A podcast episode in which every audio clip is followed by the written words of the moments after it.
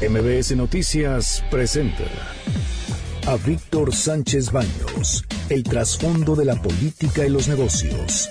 Comenzamos.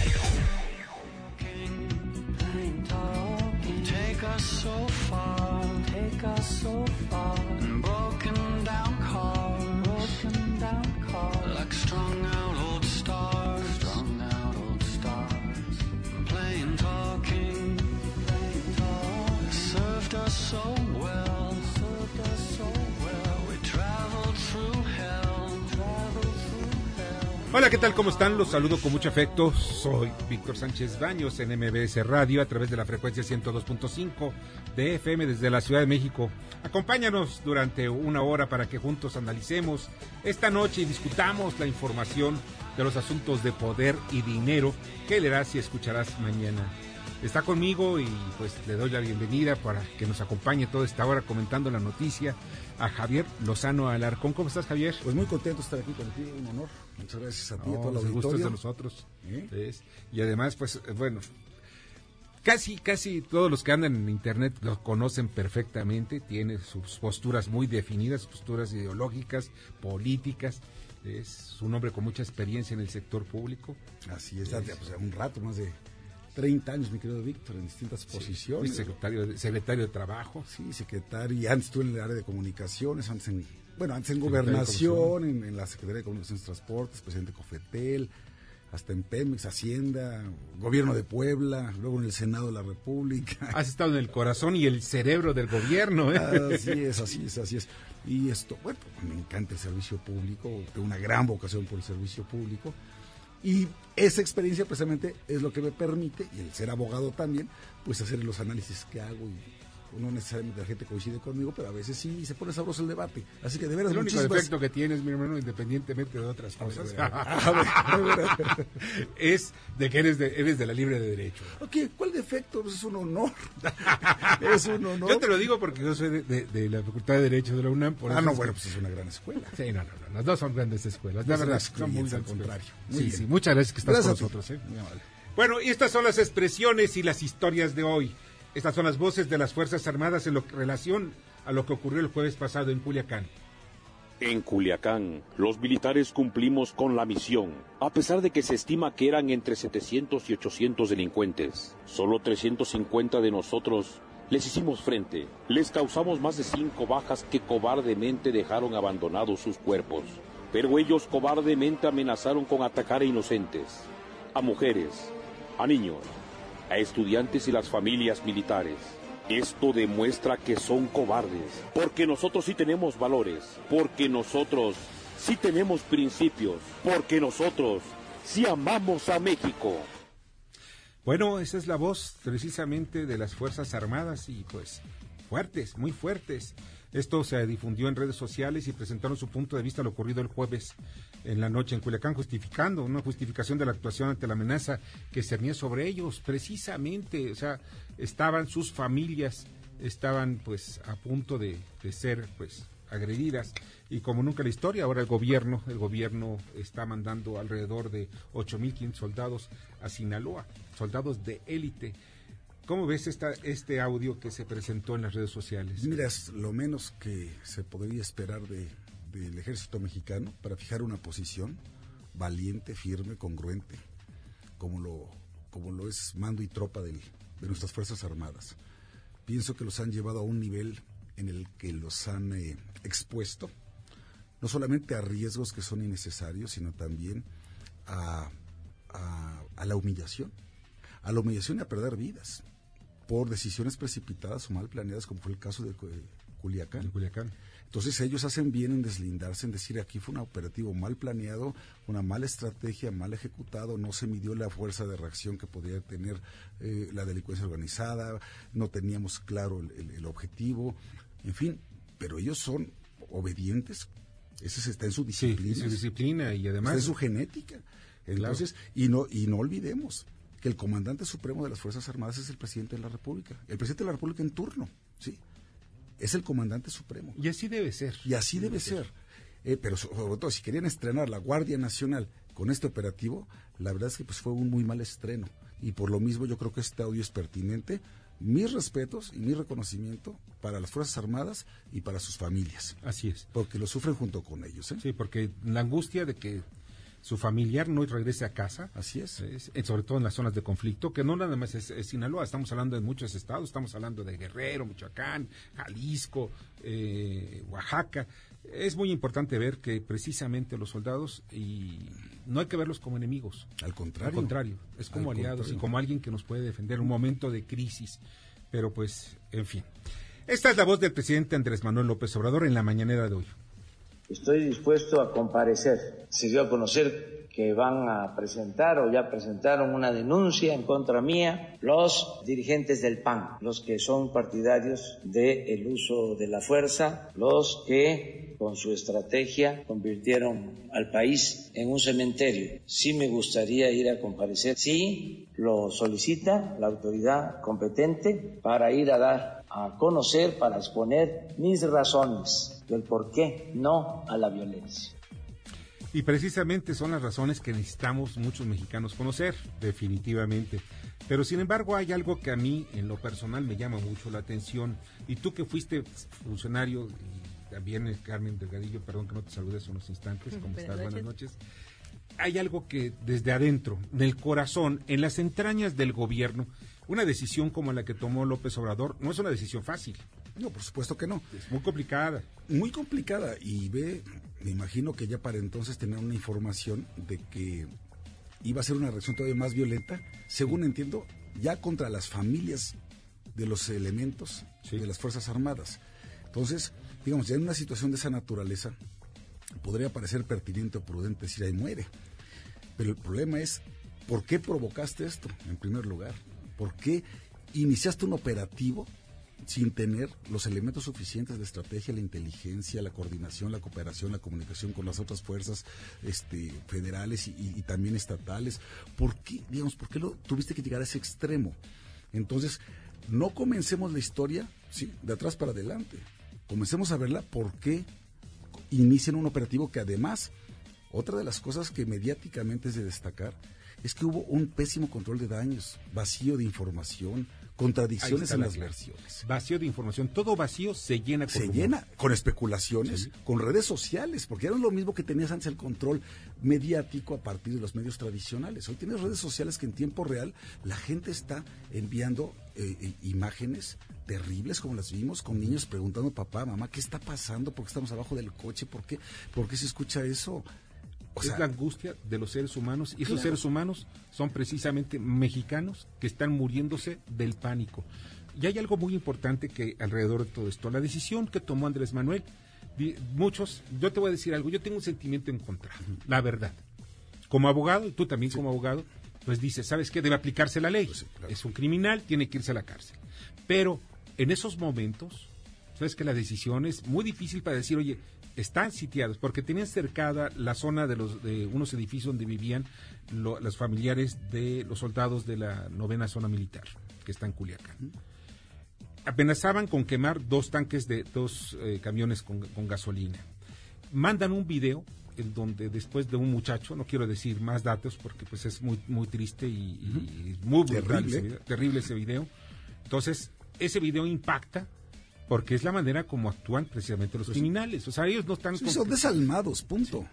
Ahora, la decisión que dice en ese momento, ok, va, voy a, vamos a liberar a este hombre, independientemente de que después den una justificación, de que pues virtualmente, o sea que lo cual me pareció a mí una muy pueril la justificación de parte de, del secretario de, Seguridad Ciudadana, Alfonso Durazo, en donde dice, bueno, es porque técnicamente no estaba detenido. Hazme el favor. O sea, ¿cómo técnicamente? Lo tenías atrapado. Estaba detenido. sí, estaba detenido. Y tú, como abogado, lo sabes, en términos del 150 del Código Penal Federal, esto es un delito. Es un delito. De haberlo liberado. De dejarlo, de, dejarlo ir. Teniéndolo detenido, ¿eh? Entonces, yo creo que Acción Nacional hizo bien en presentar una denuncia de hechos ante la Fiscalía General de la República para que se haga una investigación a fondo. Y que se sepa quién fue el que tomó la decisión. Sí, señor. Porque además dice, en tratándose de servidores públicos, es el doble de la pena. ¿eh? Es decir, si hay, eh, si hay un agravante, si eres servidor público, tienes un detenido que además va de delitos contra la salud sí. y lo dejas este, en libertad. Otra vez, no es hablar a partir del momento de la crisis y sobre todo la gente en Culiacán que le preguntes a un padre de familia ¿qué, prefieres? Déjenlo, déjenlo ir, déjenlo ir y a nosotros déjenos en paz. Pero ese no, es una este, este es un falso debate. Aquí es por qué demonios inicias una un operativo que te puede llevar a esto y a cosas peores, ¿sí? si no tienes la Y hasta el momento no hay culpables. ¿eh? Y no hay culpables. Hasta el momento no hay que digas, este responsable, este fue el que dijo, estos fueron los que hicieron, o este operativo se hizo. Aparentemente, y esto lo dicen, lo dicen extraoficialmente, que quede muy claro, lo dicen en la Secretaría de Seguridad Ciudadana, o sea, en la oficina de Alfonso Durazo, que pues no les habían avisado. No es un asunto si avisan o no, el asunto es la aplicación de la ley. Ahora, si vas a aplicar, si dicen, bueno, ya tenemos aquí a un capo tan importante como el caso de Vídeo, después tienes a otro capo muy importante que es su hermano, este eh, Archibaldo, y que aparentemente, es el que, también es el que organiza la liberación, y dice, este asunto nada más es, esto es Sinaloa nada más, véanlo cómo movilizamos Sinaloa, pero movilizamos todo el país. La verdad es que aquí deja deja desnuda toda una estrategia de seguridad nacional, seguridad, ahí sí es seguridad nacional, una estrategia de seguridad nacional que está coja. O sea, no estamos viendo que de pronto venga un ataque, porque es un ataque no nada más a las Fuerzas Armadas ni a la policía, es al Estado mexicano. mexicano, que somos todos, ¿eh? y somos todos. Y es que se menosprecia todo eso. El presidente pensaba que era bien fácil con este lema de abrazos y no balazos, y que vamos a tener las causas de, la delincuencia y no sus efectos, y que el fuego no se apaga con el fuego. Ya vio que no es así. La terca realidad es muy dura. O les voy a acusar con su mamá y sus abuelitas. Esas cosas no jalan solamente estando alejado de la realidad puedes hacer este tipo de, adoctrinamiento. Ahora vamos a ver qué es lo que viene, porque no creo que sea el, único que vaya a tener en su gobierno. ¿eh? No, al contrario. yo pienso que ese es el primero de muchas ¿Cuántas escenas no hemos visto de este, elementos de las Fuerzas Armadas que están humilladas, que están sobajadas, que están sometidas y que los toman como renes a cambio de que les devuelvan sus armas de alto poder. Ahora, hoy lo pasó lo mismo, ha pasado lo mismo con Calderón, con Peña Nieto y hoy con, Andrés Manuel López Obrador. O sea, no es una cuestión ni ideológica ni es, una es una cuestión que va muchísimo más allá, incluso del presidente de la República. Pero vamos a ver qué es lo que pasó también en otra parte del país. Esta es la voz de un hombre armado con un machete y una pistola, así como un petardo dinamita en una céntrica sucursal de Banamex en Pachuca Hidalgo. Ellos ya no nos pueden controlar, güey. Ellos tienen que hacer un hijos de puta madre, los del Caribe, y se acaba el mundo, güey. Una falla dijo mi padre, el mundo está terminado, ¿eh? Y ustedes, le estoy dando. ¿Por qué no los cambian? ¿Para qué lo están haciendo? A ver, no. Mira, si no van a hacer las cosas rectas, pues cámbiale, güey. Aquí estoy. Mira, no se trata de eso. Yo no vengo por Pachuca ni por México. Mucho mejor para nosotros. yo no vengo por Pachuca ni por México, vengo por el mundo completo. Mucho mejor para nosotros que no tengas ideología, nos vas a ayudar a todos. Pues sí, fue atacado. Este hombre parece que estaba mal trastornado de facultades, aparentemente. Pues fue abatido. El gobernador eh, Omar Fayad pues felicita a los policías por salvaguardar las familias, eh, las gentes que estaban ahí como, como rehenes, alrededor eran como 15 personas, entre empleados eh, y, algunos de los clientes. Al final vemos que la decisión que tomó, el, porque seguramente se tomó el jefe de la policía en ese momento y la avaló obviamente el gobernador, pues fue de, de pues ni modo, enfrentarse. Él disparó, hirió a policías y pues ni modo, tuvieron que abatirlo. Pues sí, y como lo ves en otros países del mundo, que llega un loco que se mete así a un centro comercial, a un banco, a una escuela, lo que sea, y amenaza, toma renes y tal, la policía con un operativo inteligente, quirúrgico, hacen lo que tienen que hacer y terminan por abatir este tipo de delincuentes. Es la única manera. Yo recuerdo una ocasión que tomaron unos rehenes en un Bancomer aquí en la Ciudad de México hace como 20 años lo recuerdo porque porque fue muy me, yo estuve yo manejando la información en aquella ocasión. Creo que todavía trabajaba yo en ovaciones entonces fue quizá un poquito más. Y llega un tipo tiene varios rehenes y se va se sube en un taxi. Vamos para ya ya eh, se los había dado la policía. Llega otro para liberar llega un policía con especialista vamos en tiro al blanco y le dispara en la cabeza y liberan a los a los rehenes. Pues fue algo brutal sí fue brutal. En aquella ocasión las cámaras de televisión también lo grabaron pero ¿saben una cosa? Dos familias o tres o cuatro de ese momento estaban tranquilas. Y las familias también de los otros rehenes que estaban en el banco también están tranquilas. Esto se trata de, resguardar y salvaguardar la integridad de todos los mexicanos y sobre todo aquellos que están haciendo las cosas. Mira, la obligación primaria de todo Estado moderno, ¿sí? En el mundo es salvaguardar el orden y la paz pública. y para eso tienes el monopolio de la fuerza pública. Bueno, y el Estado es el que tiene el monopolio de la fuerza pública, no lo debe tener nadie más. Y de una manera proporcional y racional, no se trata tampoco de tener, eh, de, estar haciendo masacres ni mucho menos, ¿no? ni de, reprimir por Ni de reprimir ni mucho menos. Es simplemente, es el ejercicio de la fuerza pública cuando ésta sea necesaria. Y en base a derecho. Así es. Oye, vamos al, vamos al resumen informativo, rápidamente. Comparecerán ante senadores y diputados Alfonso Durazo. Será lunes y miércoles, respectivamente, la cita del secretario de Seguridad Pública para explicar el operativo fallido en Culiacán. Rosario Robles seguirá en prisión. El titular de la FGR, Alejandro Hertz, insistió en que la ex titular de la Sol presentó información falsa sobre su domicilio. Julio Hernández, abogado de Robles, acusó que la FGR tiene interés político en dañarla. Y que siempre no, Aceves del Olmo dejará la CTM. Tras la salida de la FED se dejó el Ayala del PRI la renuncia de Arturo Zamora a la CNOP, Carlos Aceves del Olmo aclaró que tiene problemas de salud, pero no dejará la central de trabajadores. Reconocen a Banjico y al gobernador Alejandro Díaz de León. Por controlar la inflación, el Banco de México se hizo acreedor al grado A en el reporte de bancos centrales del Global Finance, en tanto que el gobernador recibió el reconocimiento de Global Markets como banquero central del año para América Latina. En Chile, Sebastián Piñeria da marcha atrás al alza del metro. 11 muertos después continúan los saqueos. Tanquetas recorren el centro de Santiago. Hasta el momento se reportan más de 1.300 detenidos y 88 heridos. Y pues ya ganó Evo Morales y las protestas por esas elecciones espurias se está dando precisamente, no nada más en La Paz, sino en todo el país. Mesa continúa llamando a marchas luego de que el Tribunal Supremo suspendió el recuento de votos por 23 horas. Cataluña, siguen las protestas. Amanece ya en Barcelona. El lunes se contabilizaron 650 heridos. El presidente Pedro Sánchez estuvo en Barcelona para visitar a policías heridos. Fue increpado e insultado por trabajadores del propio hospital. Muchas gracias, Carmen. Te agradezco muchísimo. y vamos con Alejandro Armenta, senador y presidente de la Comisión de Hacienda de la Cámara de Senadores. Muy buenas noches, Víctor. Hoy poder informar a tu audiencia que desde la vieja casona de Chicotencal, antigua sede del Senado de la República se llevó a cabo una reunión inédita en su tipo. La convocatoria que ha hecho el senador Ricardo Monreal a los ministros, a los magistrados, al presidente del Tribunal Superior de Justicia, desde luego a el fiscal general de la República, a los coordinadores de los grupos parlamentarios, acudiendo todos los representados en el Senado de la República y desde luego a la Consejería Jurídica marca el inicio de esta agenda para lograr desde el Senado de la República impulsar la reforma al Poder Judicial.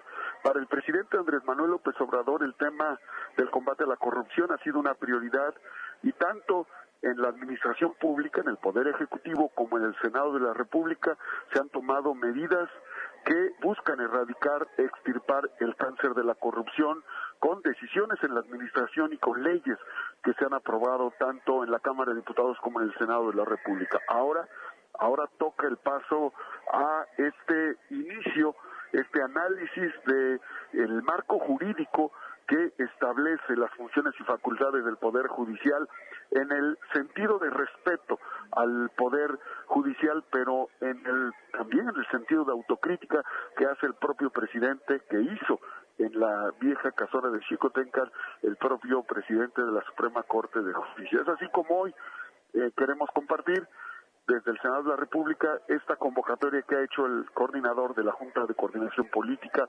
para esta modificación, este marco normativo, esta reforma que tendrá el Poder Judicial en beneficio de los mexicanos y en contra de la impunidad y para lograr un mayor equilibrio en las funciones y facultades entre los tres poderes de la Unión, Ejecutivo, Legislativo y Judicial. Es mi comentario que, desde luego, Víctor, hacemos a tu audiencia. Escuchas a Víctor Sánchez Baños. Vamos a una pausa y continuamos. Víctor Sánchez Baños en MBS Noticias. Continuamos. Debate. Comunícate. Da tus opiniones a Víctor Sánchez Baños en MBS. Teléfono en cabina 5566 1025. Ahora vamos con el dato útil. Cada año son traficadas desde Estados Unidos más de 200.000 armas de fuego, según la oficina de Washington en Latinoamérica, WOLA.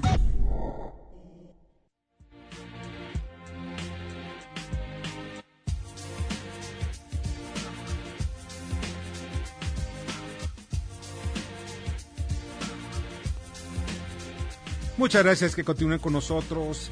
Mire, voy a platicar rápidamente. Saben ustedes, les tengo una noticia interesante. ¿Sabían que ya pueden escuchar y disfrutar el podcast de este programa en Himalaya? Sí, Himalaya, con H. Himalaya, con Y también.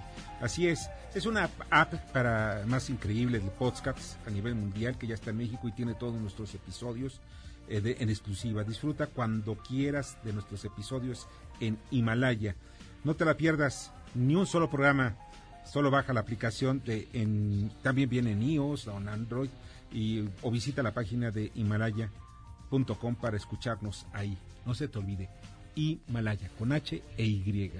Ahí nos vas a escuchar y vas a tener pues todos los comentarios, los comentarios de Javier, los míos, todos, todos, todos, todos, absolutamente. Ojalá y nos escuches también por ahí. Es sensacional.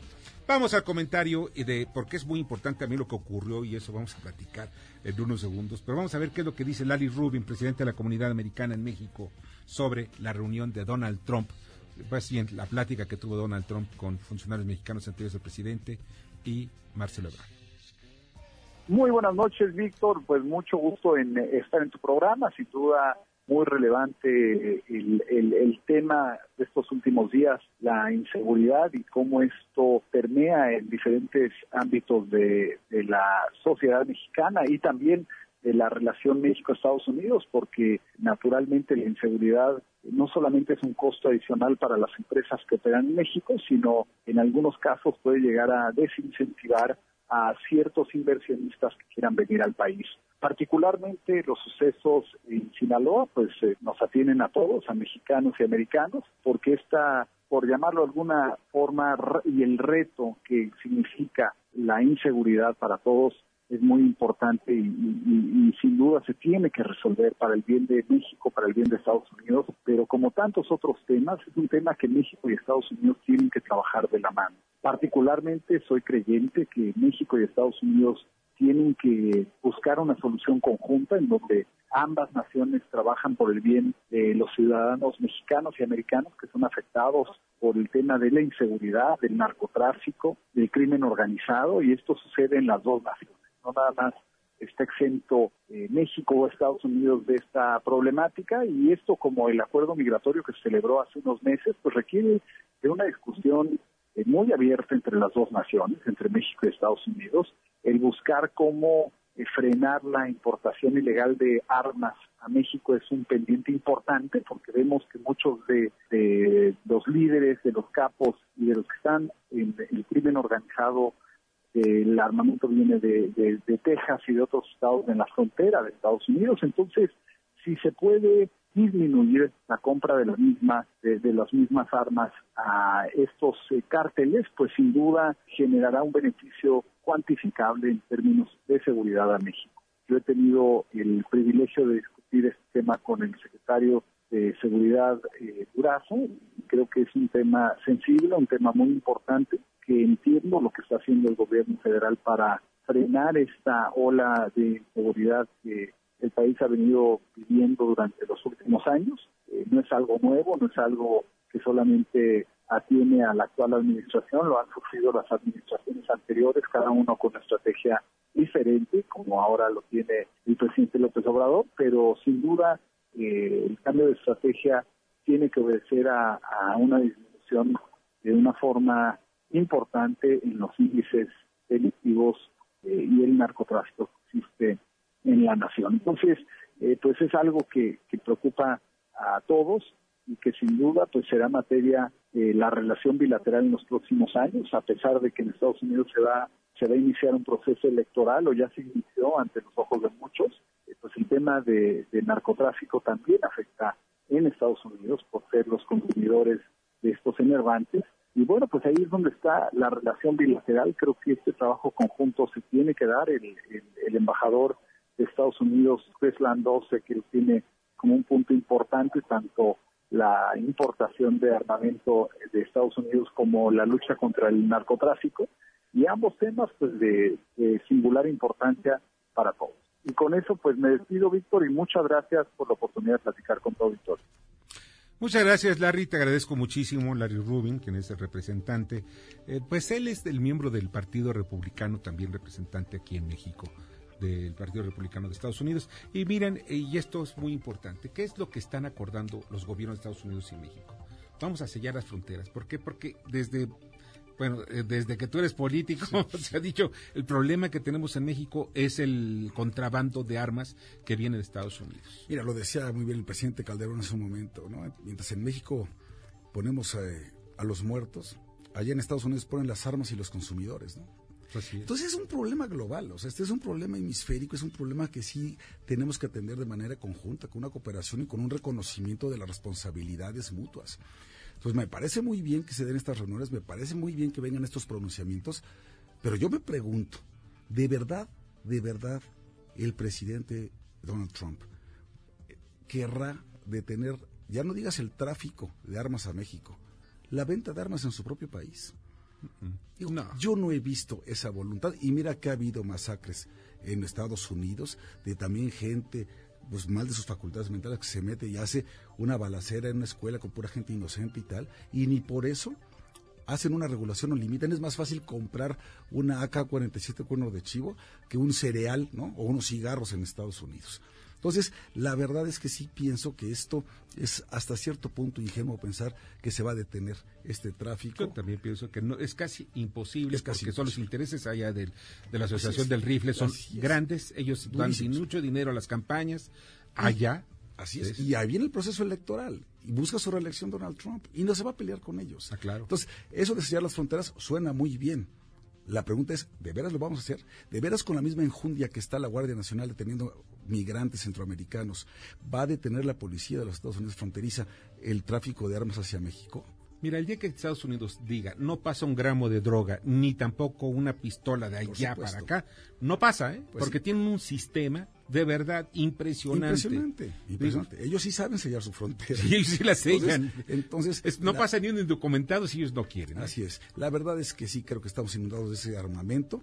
Ya se elevó en el artículo 19 constitucional, diga, como, como, una, como un delito grave, que amerita prisión preventiva oficiosa, la aportación de armas prohibidas. ¿No?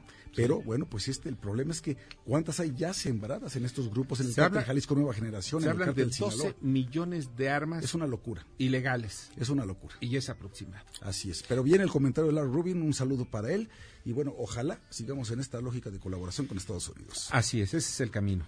Eh, ya está en la línea telefónica y le agradezco muchísimo a Diego Castro Blanco, quien es presidente de la Canaco de Culiacán. Diego, ¿cómo estás? Buenas noches. Muy bien, buenas noches. Eh, muchas gracias por darnos cobertura en su prestigioso medio. Qué amable eres, muchas gracias. Oye, ¿cuál es el saldo? El saldo porque las víctimas, independientemente de los muertos y heridos que ya dimos cuenta de ellos, pues fueron los negocios y pues muchos negocios quedaron destruidos, algunos dañados, camiones, etcétera.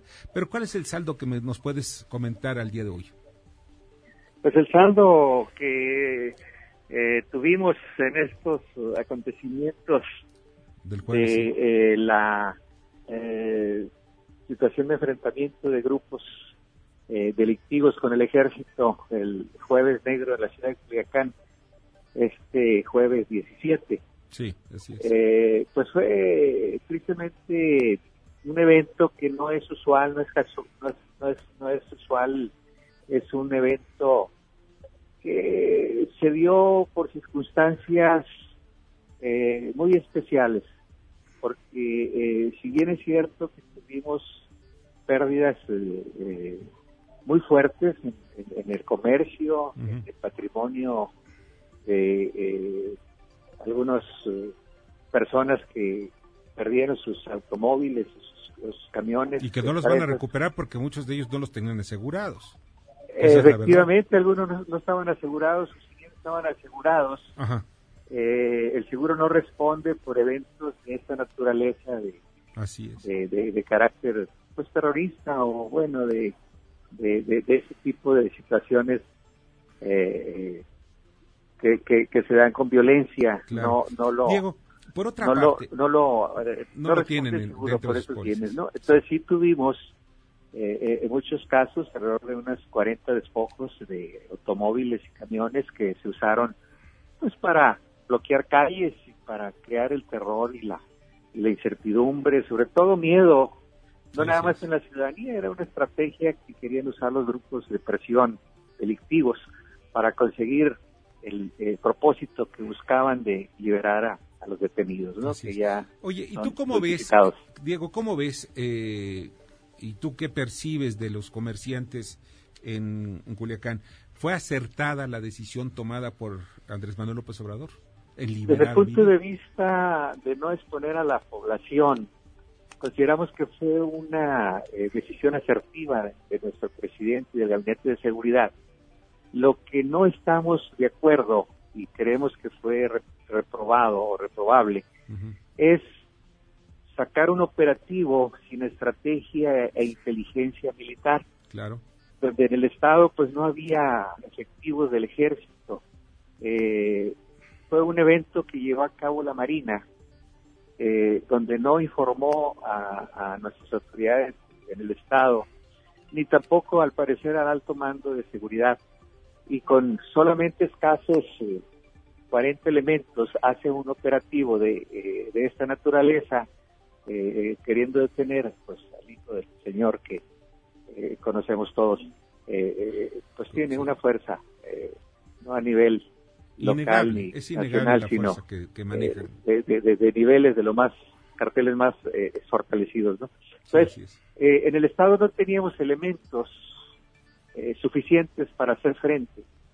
se habían ido a, cooperar con el problema de, de Michoacán y de y, y, de, de, este, de Guerrero.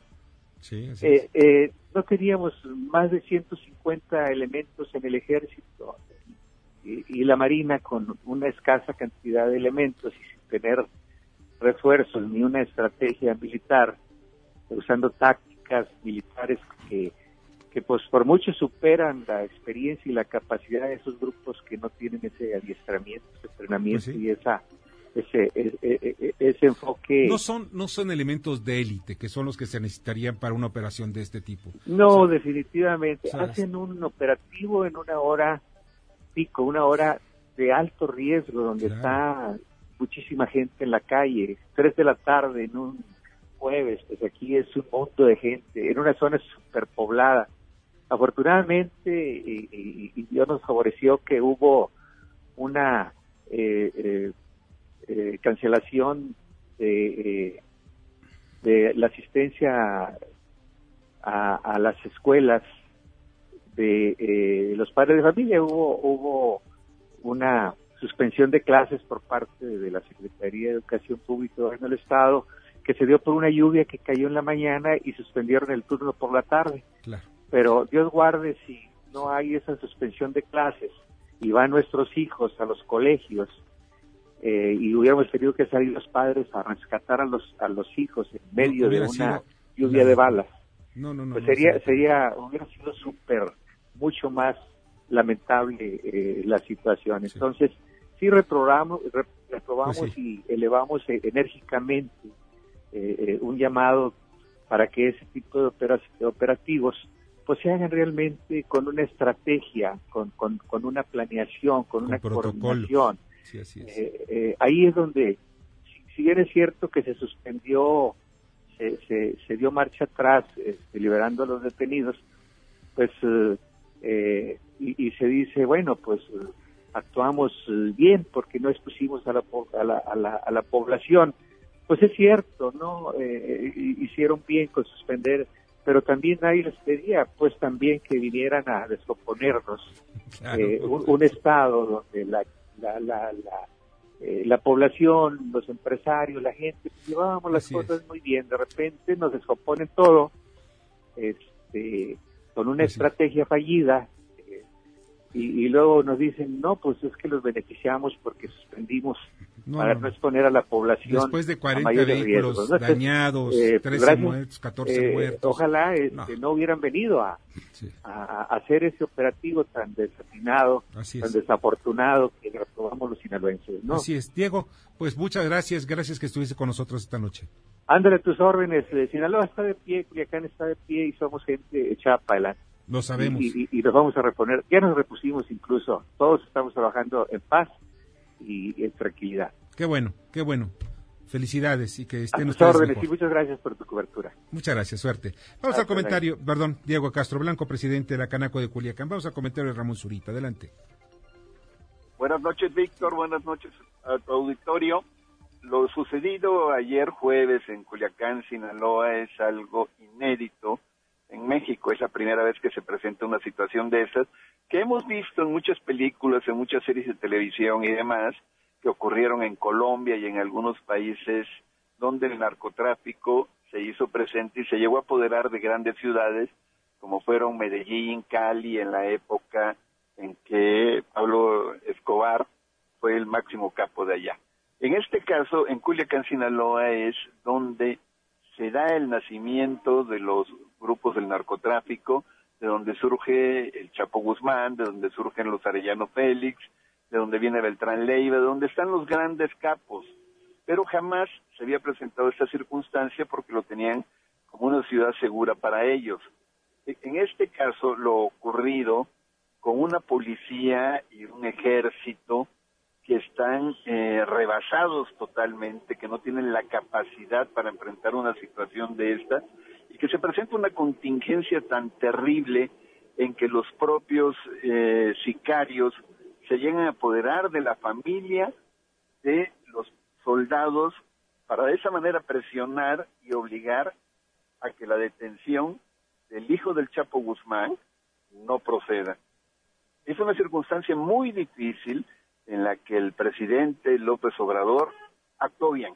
Actuó bien, a final de cuentas, para evitar una masacre, para evitar que se sigan presentando esos grandes enfrentamientos, pero al mismo tiempo las autoridades, como el secretario de Seguridad Pública y el secretario de la Defensa, pues quedaron en una situación bastante débil, por lo que en lo futuro deberán tener mucho cuidado, porque esta circunstancia ya dejaron secuela. Puede ser que se sigan presentando en otras ciudades donde las autoridades no tengan la capacidad para responder. Esperemos que esto no tenga ese tipo de secuelas. Hasta aquí mi comentario. Muchas gracias. Buenas noches. Escuchas a Víctor Sánchez Baños. Vamos a una pausa y continuamos. Víctor Sánchez Baños en MBS Noticias. Continuamos. Facebook, Instagram y LinkedIn. Víctor Sánchez Baños. Tu voz se escucha en la radio. Ya regresamos con el dato inútil.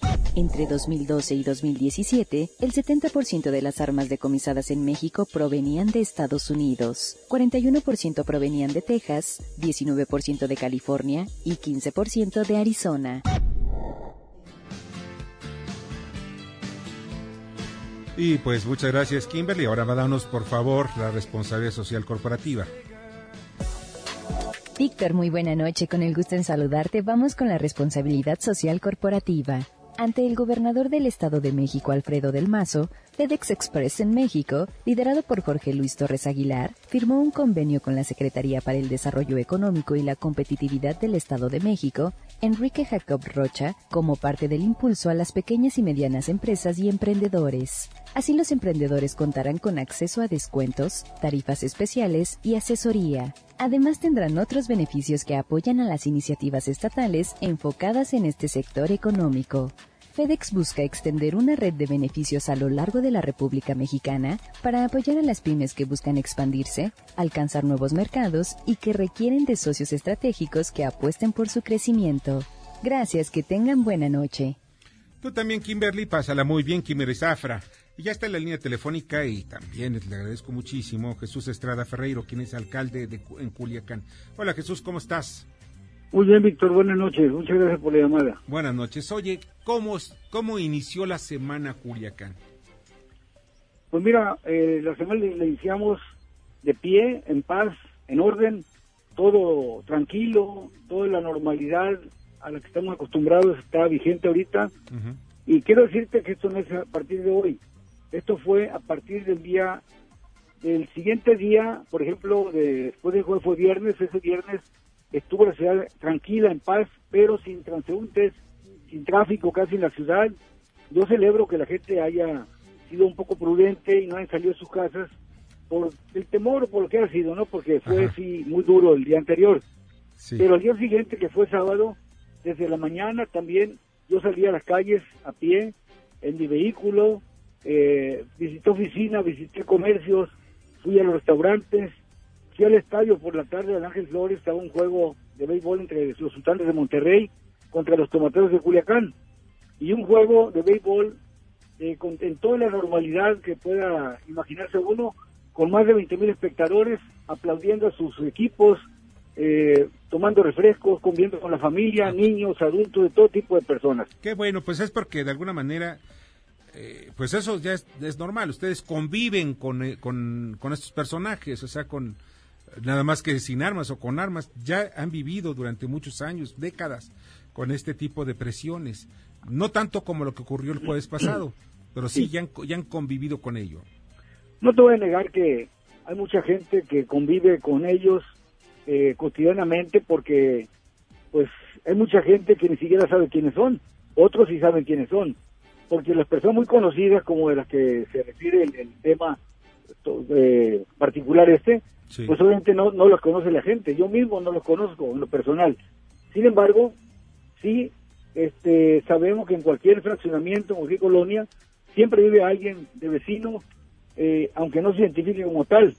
Pero más allá de esto, Víctor, quiero decirte con toda franqueza, con toda honestidad, que en Culiacán la gente es más la gente buena que la gente mala. Ah, eso es definitivo. Aquí, en Culiacán, este, no es que estemos impuestos a esto, eso que ocurrió es inédito, nunca ha ocurrido. ¿Por qué? Porque habían ocurrido cosas en otros contextos donde incluso había balaceras por tres, cuatro, cinco días en gobiernos anteriores. ¿Por qué hoy no ocurrió lo mismo y por qué ahorita Culiacán está en paz?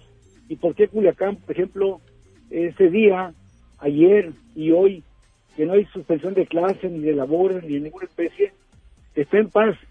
Porque gracias a la decisión del señor presidente de la República, junto con el Gabinete de Seguridad Nacional, la resolución que tomaron, la decisión que tomaron fue la más acertada que puede haber habido. Vale más, como él dijo, una vida de una persona que quiero colgar medallitas para decir que tuvimos a tal o cual delincuente. Y esto fue avalado incluso por el presidente de los Estados Unidos, Donald Trump. Y esto es importante para nosotros porque hubo quien dijo en, en las redes, en, los medios, que le ha faltado valor al presidente para tomar una decisión de ordenar la atención de esta persona. No, yo creo que le faltó valor, perdón, le sobró valor al tomar esa decisión de decir suspendan cualquier operativo que pueda poner en riesgo a la ciudadanía, a persona alguna.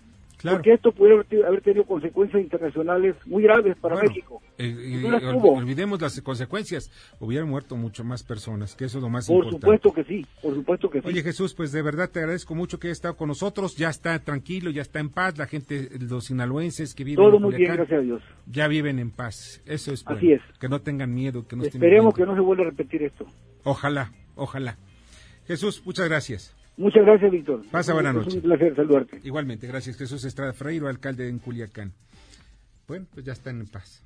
Está tranquilo. Dice, oye, el viernes amanecimos en paz y agradecemos a la gente que no haya salido de sus casas. No, bueno, pues bonita paz, ¿no? Que nadie salga de sus casas, que no vayan a la escuela, no vayan a trabajar.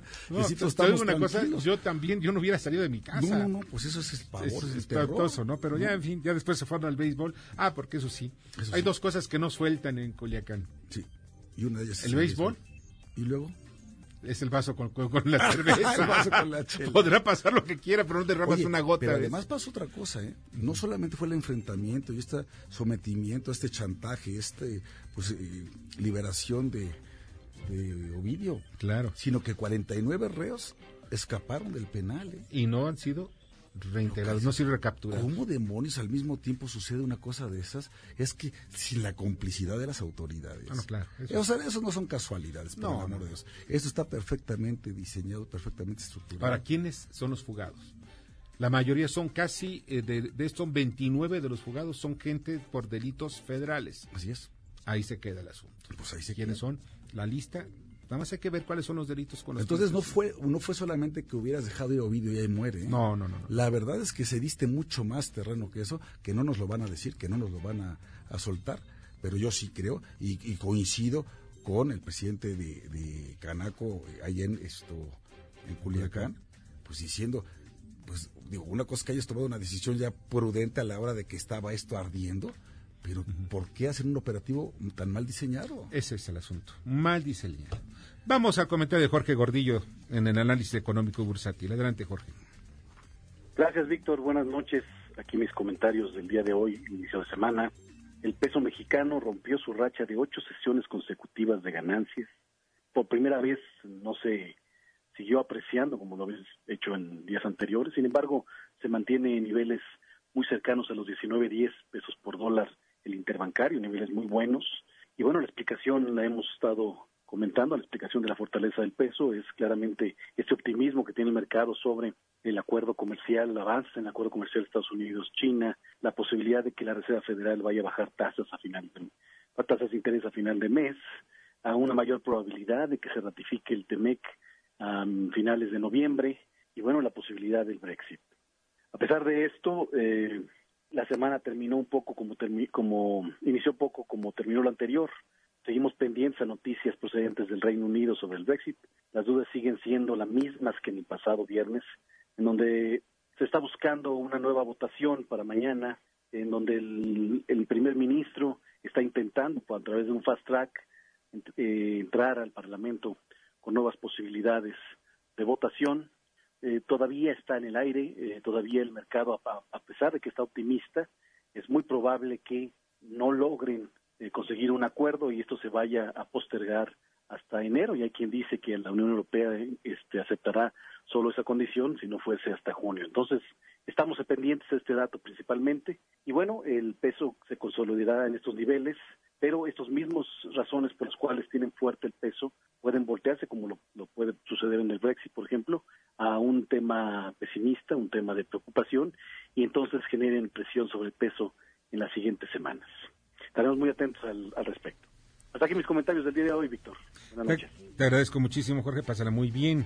Y pues vamos a un corte y regresamos. Escuchas a Víctor Sánchez Baños. Vamos a una pausa y continuamos. Ven a Suburbia a la gran venta de aniversario y aprovecha nuestro 3x2 en toda la ropa interior y playeras para toda la familia. Sí, compra dos y llévate gratis la tercera sin excepciones. Y hasta nueve meses sin intereses. Estrena más. Suburbia. Válido del 17 al 21 de octubre del 2019. Consulta términos y condiciones en tienda CAT 0% informativo. Hay más de 23.000 familias con un caso de cáncer infantil en sus hogares. Por eso la Cámara de Diputados aprobó reformas a la Ley Federal del Trabajo y a las leyes del IMSS y el ISTE. Para que madres o padres trabajadores puedan cuidar de sus hijos menores de 16 años durante la etapa crítica de su tratamiento, garantizando así el derecho al empleo y el cuidado que las niñas y los niños necesitan. Cámara de Diputados. Legislatura de la Paridad de Género. ¿Te perdiste tu programa favorito? Entra ahora a himalaya.com o descarga la app Himalaya y escucha el podcast para que no te pierdas ningún detalle. Himalaya tiene los mejores podcasts de nuestros programas. Entra ahora y escucha todo lo que sucede en cabina y no te pierdas ningún detalle. La app Himalaya es la mejor opción para escuchar y descargar podcast. Es normal reírte de la nada. Es normal sentirte sin energía. Es normal querer jugar todo el día. Es normal sentirte triste sin razón. Es normal enojarte con tus amigos o con tus papás. Pero también es normal sentirte feliz, jugar con quien tú prefieras y a lo que a ti te gusta. Disfrutar de videojuegos, pero también de tu imaginación. Es normal ser tú, único. Así que escúchate, siente quién eres y disfrútalo. No necesitas nada más. Nada. Juntos por la paz. Víctor Sánchez Baños en MBS Noticias. Continuamos. Ahora vamos con el dato útil. Cada año son traficadas desde Estados Unidos más de 200.000 armas de fuego, según la oficina de Washington en Latinoamérica, WOLA. Debate. Comunícate. Comenta a Víctor Sánchez Baños en MBS. Twitter, arroba B. Sánchez Baños y arroba MBS Noticias.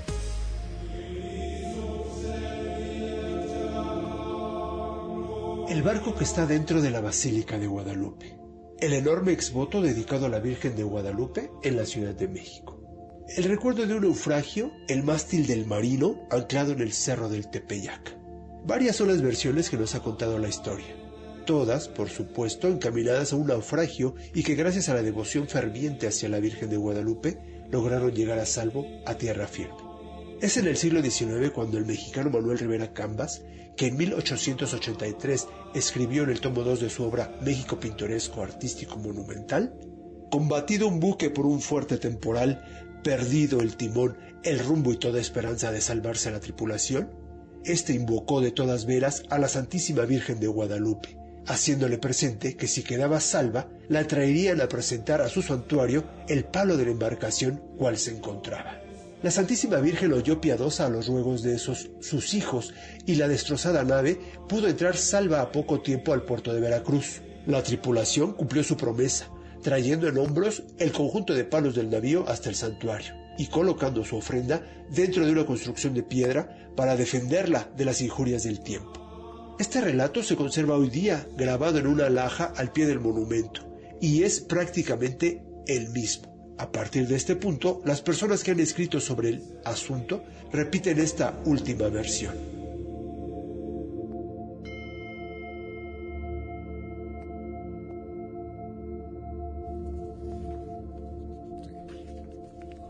Muchas gracias Arturo, interesante, interesante crónica de banqueta, ¿eh? de verdad. Eso nunca hubiera pensado que había un barco. Más bien, sí lo he visto, sí lo vi, pero pues la historia es interesantísima. Bueno, vamos a las columnas político-financieras que leerán ustedes el día de mañana en los periódicos diarios de la Ciudad de México. Adrián Trejo. Muy buenas noches.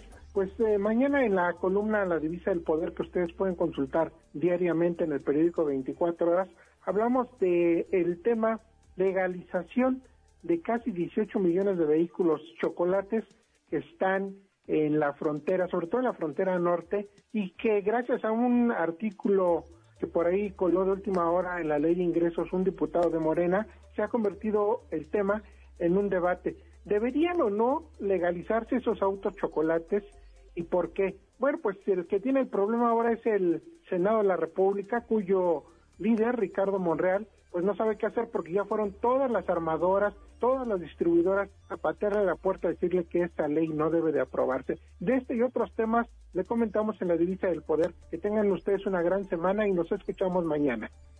Tú también, Adrián. Mauricio Flores.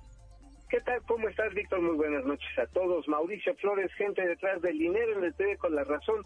Mañana van a poder leer algo que no es nuevo. Van a leer acerca, acerca del deterioro de los servicios el Instituto Mexicano del Seguro Social. Problemas que van creciendo y aquí lo nuevo es que a pesar de ello, pues siguen, siguen los enjuagues, esta vez en la compra de equipo médico que andaría costando por ahí de 9 mil millones de pesos.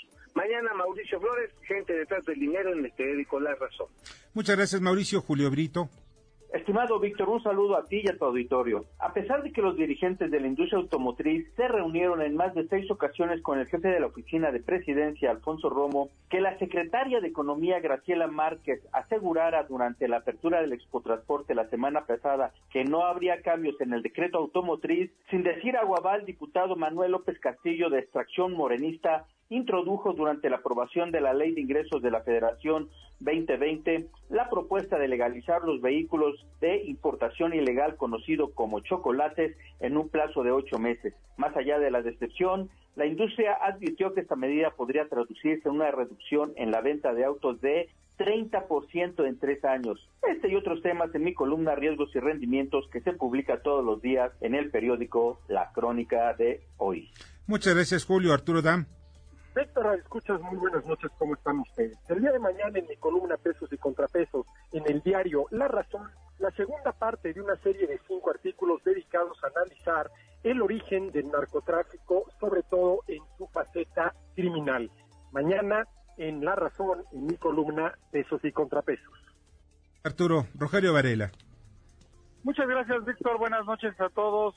La Bolsa Mexicana de Valores de manteles largos con motivo de su 125 aniversario. Mañana en corporativo en el Heraldo de México. Muchas gracias, Rogelio. Francisco Rodríguez. Víctor, gracias a Dios que es lunes, me da muchísimo gusto saludarte. Te platico desde el índice político, pues eh, vamos a tratar mañana que ahora sí, ya todo el mundo sabe qué es la 4T.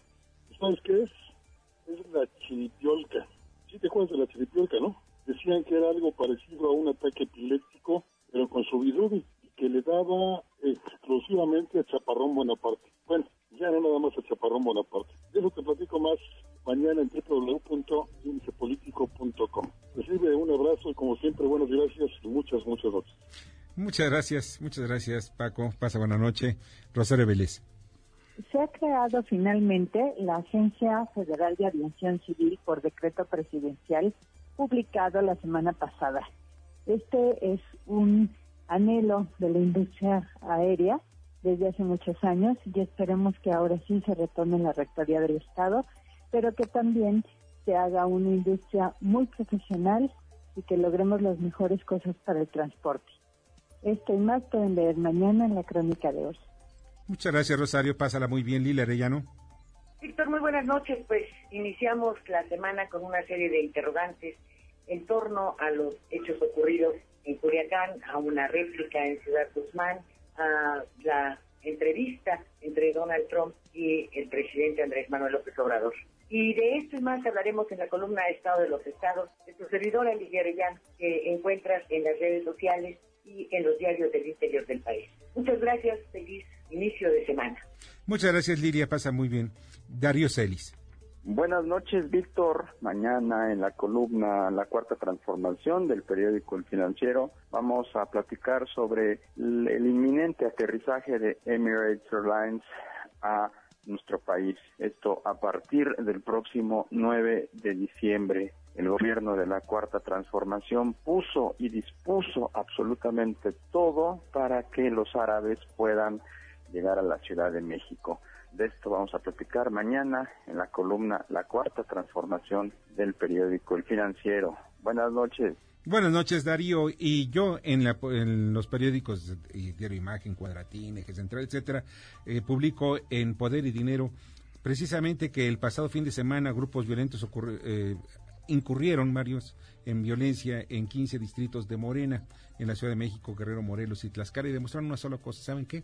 que se está desmoronando Morena desde sus entrañas. Léanlo, léanlo mañana. Y la agenda de mañana, ediles del PAN y de otros partidos acudirán a la mañanera dando para solicitar recursos y habían anunciado protestar por los hechos de Culiacán. Comparece ante diputados la secretaria de Bienestar, la secretaria de Trabajo, María Luisa Albores, y el actor Héctor Bonilla será declarado patrimonio vivo de la, por la Secretaría de Cultura de la Ciudad de México. Pues ya nos vamos. Javier, de verdad, no sabes qué gusto me dio tenerte. El gusto ha sido todo mío. Muchísimas gracias, Víctor, y un saludo respetuoso al auditorio. nos vemos el próximo lunes, Nos vemos con mucho gusto. Nos vemos el próximo lunes. Y a todo el equipo, muchas gracias, muchas gracias a, en la producción a Jorge Romero, a Bernardo Sebastián, en la información a Carmen Delgadillo, en la asistencia de redacción a Fernando Moxuma, en los controles de Héctor Zavala. Yo soy Víctor Sánchez Baños. Les deseo lo mejor de lo mejor. Las opiniones vertidas en este programa son única y exclusivamente de estricta responsabilidad de quien las expresa. MBS Noticias presentó a Víctor Sánchez Baños, el trasfondo de la política y los negocios.